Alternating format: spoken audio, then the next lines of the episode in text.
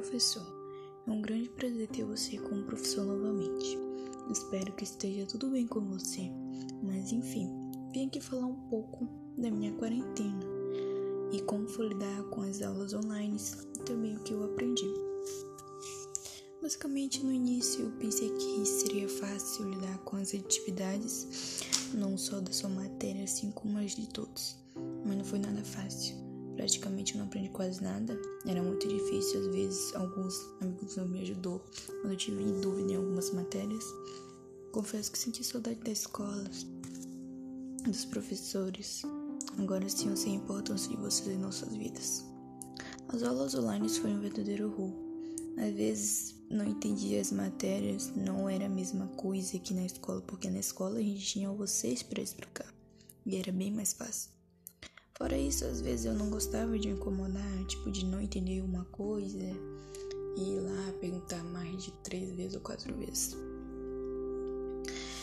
Eu tinha muita dificuldade e se fosse preciso escolher entre aula presencial ou remoto, eu preferia mil vezes agora presencial. Fora isso, é, eu fiquei na minha casa, fiz várias coisas legais, aprendi várias coisas legais também. E agora eu vou falar um pouco sobre algumas coisas que eu lembro e que eu aprendi. Vou começar pela leitura de imagem, que foi logo lá no início das aulas. Leitura formal, leitura temática. Também me lembro que a gente tinha que fazer uns desenhos com linhas aleatórias para criar, para criar abstracionismo, geometria e informal. Também lembro da linha do tempo da história da arte, artes visuais, o ponto, tipo, que a gente tinha que fazer umas atividades com pontos, com curvas, linhas, essas coisas. E desenho em quadrinhos.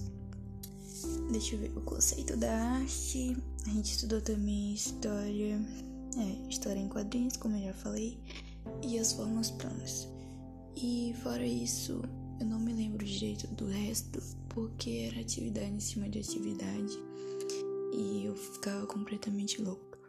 Mas não sei quando você vai estar escutando isso, se vai ser de dia, de noite ou de tarde, não sei.